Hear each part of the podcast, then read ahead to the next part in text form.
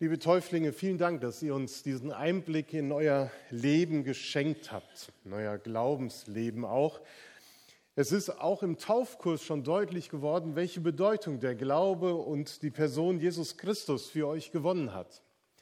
Eine Übung, die wir im Taufkurs machen, ist ja, dass wir die Lebenskurve aufzeichnen und sagen, wo gab es eben Höhen und Tiefen und dann merkt man, dass doch so eine Wellenbewegung durch das Leben geht. Und daneben malt man dann auch so eine Kurve, wo war Gott eigentlich in der Höhe und in der Tiefe. Und da merkt man schon, dass ihr ein bewegtes Leben habt, egal ob noch sehr jung oder schon wesentlich älter. Ihr habt erlebt, dass es nicht nur schöne Zeiten gab, sondern dass es eben auch Situationen gab, wo ihr viel Kraft brauchtet, wo manch Sturm über euch hinweggefegt ist und euch auch das Wasser gefühlt bis zum Hals stand. Ich gebrauche diese beiden Bilder vom Sturm und vom Wasser, weil sie auch im heutigen Predigtext vorkommen, zu dem ich heute kurz etwas sagen möchte. Der Perikopentext für diesen Sonntag steht in Matthäus 7, die Verse 24 bis 29. Es ist das Gleichnis vom Hausbau.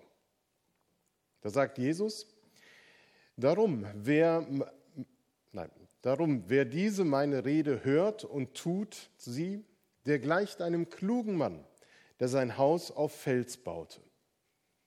Als nun ein Platzregen fiel, und die Wasser kamen und die Winde wehten und stießen an das Haus, fiel es doch nicht ein, denn es war aus Fels gebaut. Und wer diese meine Rede hört und tut sie nicht, der gleicht einem törichten Mann, der sein Haus auf Sand baute. Als nun ein Platzregen fiel und die Wasser kamen und die Winde wehten und stießen an das Haus, da fiel es ein und sein Fall war groß. Und es begab sich, als Jesus diese Rede vollendete, dass sich das Volk entsetzte über seine Lehre. Denn er lehrte sie mit Vollmacht und nicht wie ihre Schriftgelehrten. Wer Jesu Worte hört und tut, der handelt klug. Das ist die Quintessenz von diesem kurzen, prägnanten Gleichnis. Und ich will mal fragen, ist das wirklich so? Ist das wirklich so klug? Ist es klug, sich auf die Botschaft von Jesus und damit auch auf den Menschen, der sie verkündigt, völlig einzulassen? Ist es klug, dem Wanderprediger und seiner radikalen Botschaft vom nah herbeigekommenen Reich Gottes Vertrauen zu schenken?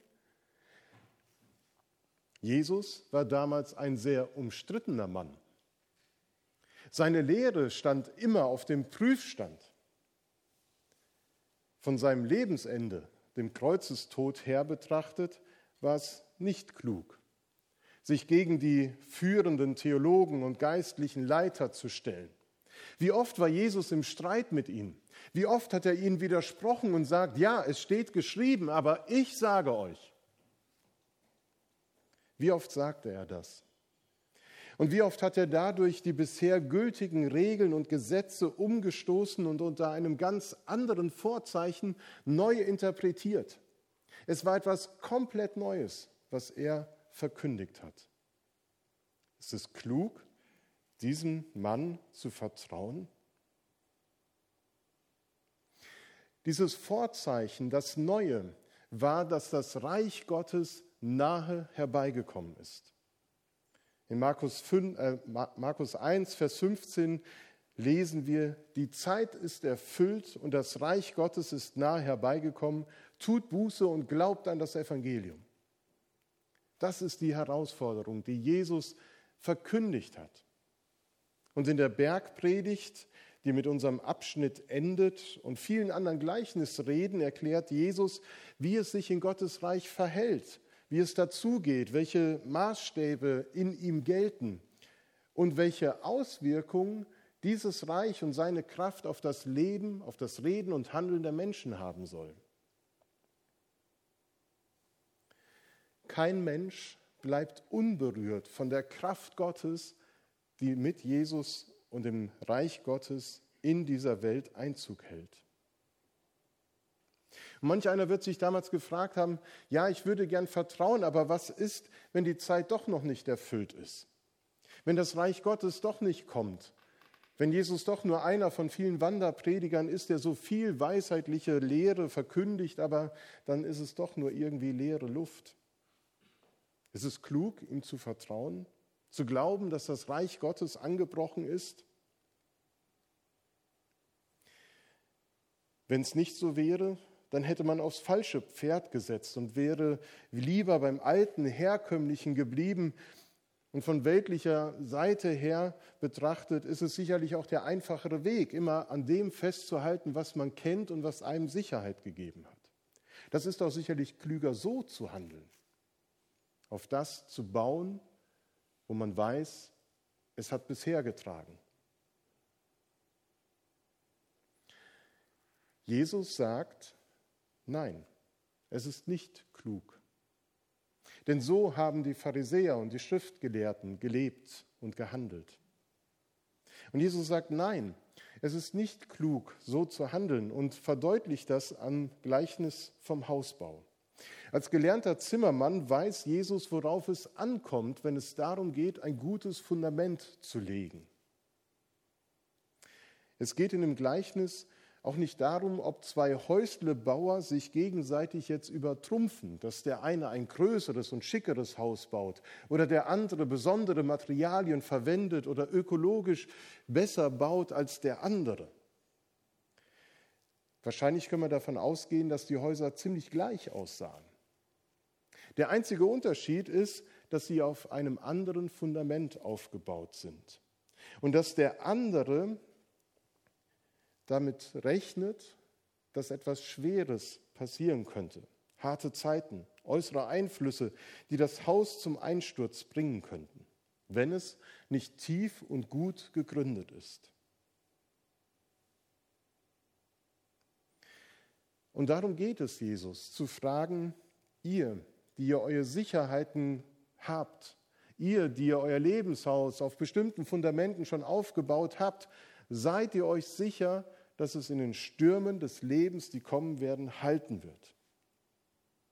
Denn so ist es ja zunächst einmal zu verstehen, dass der gelebte Glaube früher oder später Belastungsproben ausgesetzt werden kann.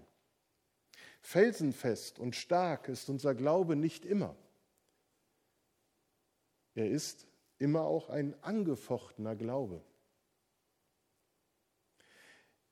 Und derjenige, der mit solchen Zeiten rechnet, der handelt klug. Man wird in Krisen und Belastungen, man wird an Krisen und Belastungen denken können, die das Leben nun mal mit sich bringt, von denen ihr auch manches berichtet habt.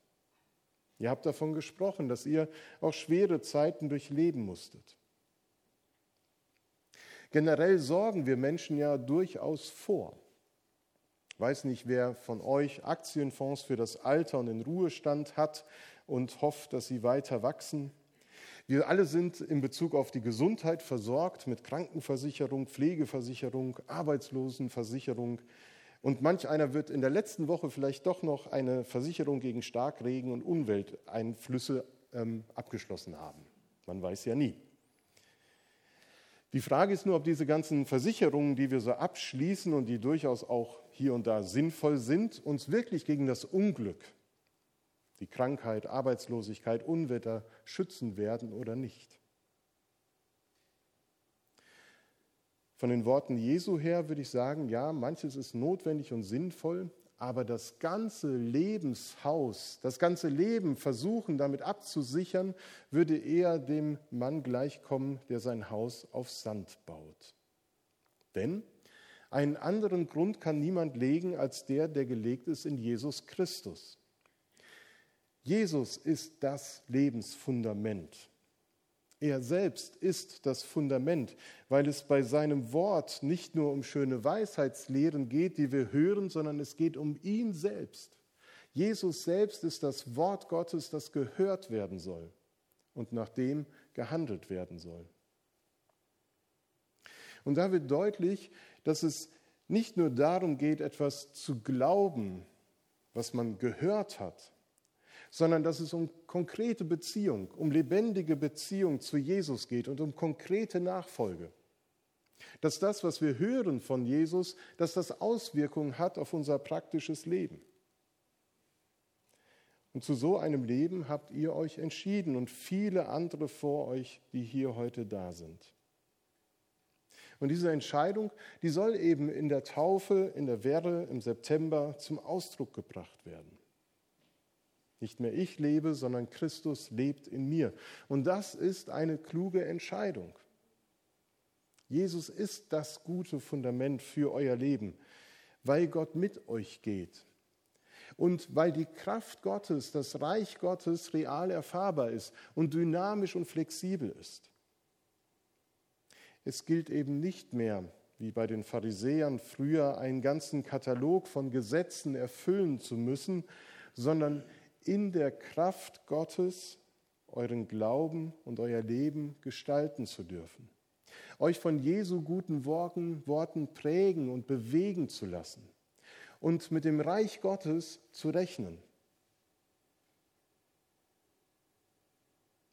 Wenn man die Dramatik in diesem Gleichnis liest, dann könnte man schnell auf den Schluss kommen, zu sagen, es geht nur um den Ernstfall, um die richtig harte Katastrophe, um die harten Lebenszeiten, um die Krisen. Doch so ist es nicht gemeint. Es geht nicht nur darum, dass in der Not und Krise oder wenn einem das Wasser bis zum Hals steht, das Fundament tragen soll, sondern der eigentliche Ernstfall ist das Leben, der Alltag. Jeder Tag ist der Ernstfall, wo dieses Fundament des Glaubens an Jesus Christus uns tragen soll.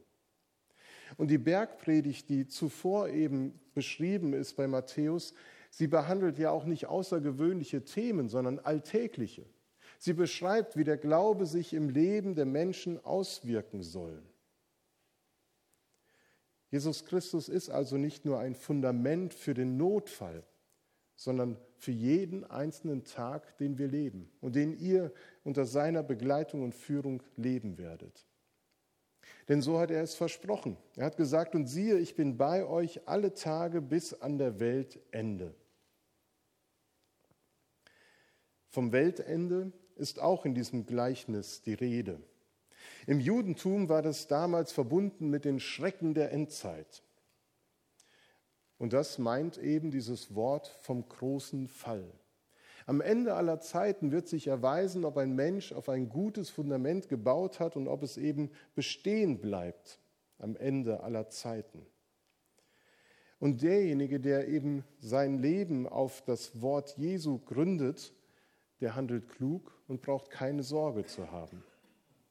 Es wird unser Haus nicht weggespült, weil wir auf das Fundament Jesus gebaut haben und wissen, dass wir hier keine bleibende Stadt haben, sondern unser Ziel die Ewigkeit bei Gott ist. Und Gottes gnädiges Tun und Handeln besteht darin, uns den Weg zu weisen, wie wir durch unseren Alltag, auch durch manche Krisen hindurch, dieses Ziel erreichen können. Und ihr, dürft darauf vertrauen, dass Gott mit euch gehen wird. Darum geht es in der Bergpredigt. Darum geht es im Gesetz und den Propheten und an vielen anderen Stellen. Und als Christen glauben wir, dass das Reich Gottes nah herbeigekommen ist und eine Wirklichkeit in dieser Welt geworden ist. Und dann bedeutet das für mich, es ist im Alltag erlebbar. Es gibt eine Dimension, eine Wirklichkeit, die zu der normalen dazukommt, nämlich die Wirklichkeit Gottes. Christus ist in unserem Alltag nah und er begleitet uns. Und das gute Fundament, das in der Parabel mit der Festigkeit und des Felsengrundes ausgedrückt wird, das ist weder Gottes Tun noch mein Tun allein, sondern beides zusammen. Die Beziehung, die ich mit Christus führe. Es ist die persönliche Beziehung und die Verbindung zu ihm, die hält. Und jedes Mal, wenn wir seine Worte hören, dann soll daraus ein Tun resultieren. Ich möchte es heute mit dem einen Vers einmal zusammenfassen. Matthäus 6, Vers 33 sagt Jesus, Trachtet zuerst nach dem Reich Gottes und nach seiner Gerechtigkeit, so wird euch das alles zufallen. Es steht im Zusammenhang von Lebenssituationen, wo es um das Sorgen geht, um Nöte. Und Jesus verweist darauf, dass dieses Tun darin besteht, nach dem Reich Gottes zu trachten. Übersetzt würde ich sagen, ich wünsche euch, dass ihr euer Leben in dieser Wirklichkeit des Reiches Gottes leben könnt, dass ihr immer mit seiner Gegenwart rechnet und dass das Hören der Botschaft vom nah herbeigekommenen Reich Gottes dazu führt, dass ihr Lust bekommt, daran mitzubauen, das Reich Gottes größer zu machen, mit dem, was Gott an Gaben und Fähigkeiten in euch hineinlegt, dieses Reich Gottes sichtbar werden zu lassen für viele andere Menschen. Das wünsche ich nicht nur euch, sondern uns allen, die wir heute dieses Wort gehört haben, dass aus dem Hören ein Tun resultiert, dass das Reich Gottes in dieser Welt mehrt. Amen.